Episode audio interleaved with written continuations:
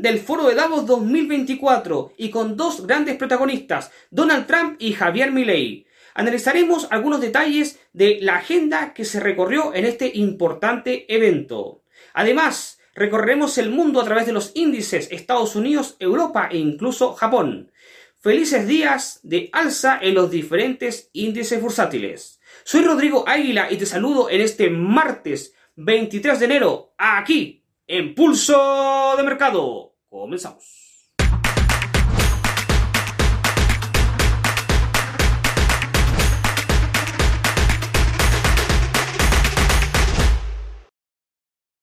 Antes de continuar, te recuerdo que todo el contenido que encontrarás en este canal es solamente de carácter educativo y que los resultados pasados no constituyen garantía alguna de los resultados futuros. Teniendo clara esta información, continuamos. Finalmente, tenemos el final de Davos, este congreso que reunió a los principales líderes empresariales y, por supuesto, políticos a nivel mundial en Suiza, ha tenido su fin. El certamen ha tenido la visión que nosotros habíamos comentado la semana pasada. Las típicas charlas acerca de la situación bélica que está enfrentando el mundo. Por un lado, en la parte del norte de Europa y por otro lado, en Medio Oriente buscando estas situaciones y soluciones diplomáticas para resolverlas. Muchos dicen que esto se queda en simples discursos. Esto también tomando en consideración las preocupaciones del cambio climático, algo de lo que se viene hablando en los últimos años, sin tener realmente efectos importantes sobre los países mayormente contaminantes del mundo. De la misma manera, el certamen con visión en lo político y en lo económico, una visión catastrófica al respecto que tampoco parece tener mucha claridad. Pero el que sin duda alguna se llevó la atención de Davos fue el presidente de la nación argentina. Hablamos, sí, del mismísimo economista Javier Milei. Javier Milei dio un discurso de poco más de 20 minutos donde hizo presente su idea central acerca del mundo liberal, sobre el colectivismo, dando fuerte énfasis a un discurso que venimos conociendo en los últimos años presentado por el hoy día presidente de Argentina en diferentes medios de comunicación en su país. el discurso fue aplaudido por algunos y criticado por otros, por supuesto muy apegado estas decisiones a ciertas ideologías. Quienes siguen ideologías más de izquierda criticaron fuertemente la posición y las palabras de Milley, y quienes siguen una idea más de derecha e incluso más liberal, por supuesto, elogiaron esta presentación. Para bien o para mal, las, visualizaciones del discurso de Milley fueron por lejos las que lideraron todo el foro de Davos. Más allá de esta presentación en particular, su presencia llamó mucho la atención y como había mencionado aquí la semana pasada, iba a ser noticia y así fue. Por otra parte, lo que se está buscando en Davos en general es dar solución con una perspectiva de todo este 2024 a los diferentes problemas que se están viviendo a nivel mundial. Pero la escena política no se deja estar. Y fue el expresidente de los Estados Unidos de Norteamérica, el controversial y reconocido magnate inmobiliario Donald Trump, el que también puso énfasis en ciertos puntos y que al parecer estaría siendo un posible próximo presidente nuevamente para sentarse en la Casa Blanca. El, polémico Trump siempre tiene sus detractores, pero también quienes lo apoyan con toda la fuerza. Javier Milei y Donald Trump, sin duda los grandes protagonistas de este foro, que repitió un poquito la escena y era bastante esperado según la agenda que se había programado anteriormente. Más allá, muchos críticos también hacen punto especial sobre los gastos económicos de este foro, gastos realmente millonarios, donde parece que el discurso no tiene que ver con lo que se practica. Como quien dice por ahí, hay que practicar en vez de predicar. Vamos a revisar diferentes índices el día de hoy. Hemos visto una fuerte alza, movimientos rompiendo máximos históricos, donde el mercado sonríe. Muchos optimistas dicen que esto va para más. Otros dicen que hay que tener mucho cuidado, que se podría venir una gran baja. Más allá de entrar a adelantarnos al respecto, vamos a revisar varios de estos índices y comenzaremos por el tecnológico, el Nasdaq 100, que nos ha dado muy buenas noticias respecto a nuestro último análisis. La tecnología ha estado moviendo el mercado fuertemente últimamente, ya lo sabemos, una palabra de una acción que ha sonado, Nvidia. Bueno, ¿Qué nos está mostrando el Nasdaq? El Nasdaq ha tenido una fuerte, un fuerte movimiento alcista, muy, muy robusto, y que ha llegado a máximos históricos. Qué interesante. Ha saltado nuestro take profit, hemos tomado beneficio, así que estamos súper contentos, nos marcamos con esta flechita de color blanco como un objetivo logrado. Pero el precio todavía está mostrando alguna oportunidad. Hay que ser muy cautos al respecto, ya que podríamos estar ante una zona de agotamiento o posible un nuevo también, un nuevo arranque para buscar nuevos máximos superiores a los anteriores máximos históricos. Hmm, hay que mantenerse cautos. Por ahora yo me voy a quedar bastante cauto con el Nasdaq, ya que estamos justo sobre el vértice superior, tocando, y podría mostrar alguna corrección como muestro ahí con esas flechas de color amarilla. Así que esa es la posición que me parece, que el peso se va a seguir subiendo, pero que tiene que corregir un poco. El alto nivel de endeudamiento público del país ibérico y como otros problemas internos a nivel político, diferencias también, y un sector empresarial un poco estancado, no han sido un reflejo claro en un movimiento del IBEX 35 que ha estado muy fuerte desde meses atrás que lo habíamos detectado. En general, el IBEX 35 había sido en los últimos años un índice bastante malo para operar, hay que decirlo, debemos ser honestos.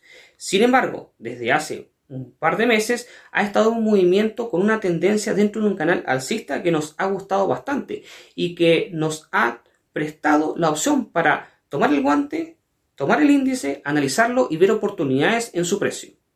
¿Qué ha pasado en los últimos días desde nuestro último análisis del IBEX? Es lo que vamos a hacer con vista a continuación y podemos ver qué oportunidad de entrada en el mercado, ya sea la compra o a la venta, podemos estar viendo en este momento en el gráfico. Vamos directamente con el índice del país del jamón ibérico. El gráfico del IBEX ha estado muy bonito, la verdad. Habíamos nosotros dibujado ahí, encerrado con esta línea de color amarilla, eh, esta tendencia alcista para que se vea claramente, ¿no? Pero bueno, ahora tenemos unos nuevos precios. El precio ha continuado con este, dentro de este canal, ha ido hacia arriba.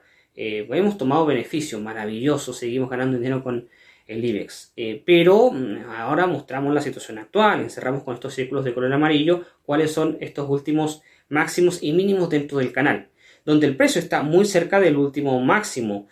Mm, ¿Qué está haciendo el precio ahora? Está corrigiendo, está dentro del canal y al parecer podría ir a buscar la zona baja del canal para luego volver a subir. Es una opción probable pero no segura. ¿Podemos tomar alguna posición al respecto? Bueno, eh, veamos nuestro RSI, veamos nuestro MACD. Esto coincide con esta corrección fuerte a la baja. Mm, supongamos que el precio vaya a buscar la zona baja del canal. Podemos buscar una venta, ir en corto, pero con un ratio de beneficio más acotado, quizás 1, 1,5, incluso 1 a 1. No podemos apostar a mucho más, ya que seguimos, iríamos, digamos, en una posición contratendencial. Igualmente tiramos nuestro retroceso Fibonacci para tener la posición actualizada respecto al precio actual.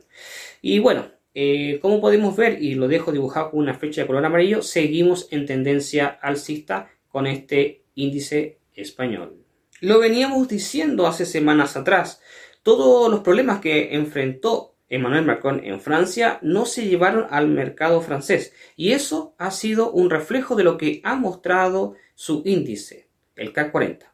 El CAC 40 ha ido como nosotros esperábamos, ha tomado beneficios en nuestra posición de entrada. Así que si entraste con nosotros, has pasado por caja. Pero vamos a ver la posición actual del CAC 40, dónde fue que tomó beneficios y cuál podría ser el próximo pronóstico de la situación del precio, si habría alguna oportunidad que nosotros podamos atrapar en el mercado. Francia, Francia, Francia. El CAC 40 nos ha tomado beneficio, take profit. Qué maravilloso. Como habíamos indicado como nuestra opción A, el precio se ha movido de acuerdo a lo esperado. Y luego de tocar nuestro take profit, ha vuelto a bajar. Así que hemos salido súper bien, hemos analizado muy bien. Vemos ahí, y muestro con círculo de color amarillo, justamente la corrección que se está mostrando a la baja con el MACD. Así que hay que tener cuidado, coincide también con el RSI. A ver, ¿cuál es la posición actual del precio? Como puedes ver aquí atrás en el gráfico, mm, debemos definir dónde estamos ahora. Si bien es cierto, rompimos el canal bajista que estaba, también rompimos la última tendencia muy vertical alcista. Así que ojo, ¿qué vamos a hacer? ¿Cuál podría ser una opción? ¿Comprar o vender? ¿Qué sería lo mejor? A ver, el precio en este momento se encuentra por sobre la media móvil exponencial de 200 periodos. Estamos viendo, recordemos, velas diarias. Me gusta tomarlo como una señal esto. Así que mm, me voy a arriesgar y me voy a posicionar al alza, considerando que el precio se acercó a la media móvil exponencial de 200 periodos, pero volvió a subir con bastante fuerza, como podemos ver. Así que me gusta pensar de que esto va a seguir subiendo. Así que eso lo vamos a considerar como una opción A. Y ahí muestro con círculo de color amarillo justamente la media móvil exponencial de 200 periodos, la EMA de 200. Me gusta esto para ir hacia arriba. Así que mm, hay que estar bastante atento en todo caso porque el precio podría también alguna caída. Los japoneses no se han quedado atrás y han querido ser parte de esta fiesta alcista. Es por ello que el Nikkei ha mostrado una verticalidad en su precio, con unos días muy alcistas, tal así de que en este momento parece que el precio parece, parece que se está agotando. Japón ha tenido días felices en los últimos, también como ha pasado los índices que hemos analizado aquí hace segundos atrás. Vamos a ver qué oportunidad nos está mostrando el índice japonés, que también había estado bastante lento por un periodo realmente extenso. Vamos a ver si existe una oportunidad de entrada, tanto al alza como a la baja, o si el precio realmente muestra una zona de agotamiento donde nos genera diferentes dudas. Esto será resuelto analizando el gráfico del Nikkei. A esta verticalidad del Nikkei pues hay que tenerle mucho cuidado. Como puedes ver con el gráfico aquí atrás, estamos en una zona de precio interesante. Pero primero es, sí, tocamos nuestro take profit, tomamos beneficio si entraste, bueno, con nuestro análisis anterior de este, este índice. Así que ponemos ahí, con un dedito hacia arriba, sí, ganamos dinero, aceptamos. Pero ahora, ¿cuál es la situación actual del Nikkei? Bueno, estamos en una zona bastante explotada con un precio que según nuestro RSI ya muestra una sobrecompra importante. Para poder definir si estamos dentro de una tendencia definida, para la redundancia, vamos a tirar una línea nueva de tendencia a largo plazo. vamos a tirar esta línea, le vamos a colocar un color blanco para que coincida con las anteriores y podemos ver de que justo coincide de que estamos justo tomando ahí arriba en el borde superior lo cual podría ser un indicio que coincide con nuestro RSI y que el precio podría comenzar a bajar. Así que hay que tener cuidado. A ver, em, ¿podría ser una opción para entrar a una venta? Mm, la verdad que me complica un poquito pensar en ello. Creo que hay que esperar en los próximos días cómo se resuelve el movimiento del precio del Nikkei. Por ahora, yo prefiero quedarme fuera, aunque también es tu opción tomar cualquier decisión que quieras. Felices días han vivido los índices en los últimos. ¿Cómo ha sido? Bueno, alzas fuertes, lo hemos visto en nuestros análisis. Hemos pasado la cartera por todos ellos, en donde nuestros análisis han sufrido excelentes noticias, muy buenas nuevas. Sin embargo, algunos dicen que hay que tener cuidado, que esto podría ser una subida fuerte para luego venir una fuerte caída. Los más optimistas, por el contrario, dicen que este es el gran inicio para una, una, continuación de nuevos máximos, mucho más allá de lo que hoy día estamos viendo. El tiempo dirá quién de los dos tiene razón. En cuanto al foro de Davos, pues bueno, las conclusiones son claras. Vamos a ver cuánto de lo que se habló y lo que se espera cumplir realmente se cumpla durante este 2024, antes del próximo certamen. Algunos dicen que esto es solamente un evento donde los políticos buscan perpetuarse en el poder, ganar imagen, etc., y que otros en el sector empresarial buscan mantener y aumentar sus riquezas. Opiniones hay para todos. Sin embargo, como mencionaba en la introducción y durante el programa, los grandes protagonistas fueron Javier Milei y Donald Trump. Ya veremos con el tiempo la verdad del resultado de este importante certamen. Por lo cual, todo el tiempo lo dirá. Nosotros nos reencontraremos el siguiente martes aquí en Pulso de Mercado, pero antes de irme debo hacerte dos invitaciones. La primera es a suscribirte a nuestro canal si todavía no lo has hecho y también a activar la campanita de notificaciones. Y mi segunda invitación, antes de despedirme, es invitarte a aperturar una cuenta con nosotros si es que todavía no eres cliente de Swissquote Bank. Para ello, aquí abajo te dejo un enlace con nuestra plataforma demo de Asban Trader, plataforma propietaria de Swissquote Bank donde podrás operar estos activos como otros analizados por mis compañeros. Y hablando de mis compañeros, el día de mañana estará Verónica Chacón analizando el mercado Forex, el mercado de divisas, por lo cual la invitación está para continuar con pulso de mercado el día miércoles. Nosotros nos reencontraremos el siguiente martes, ya que Warren Buffett nos espera con nuevas acciones.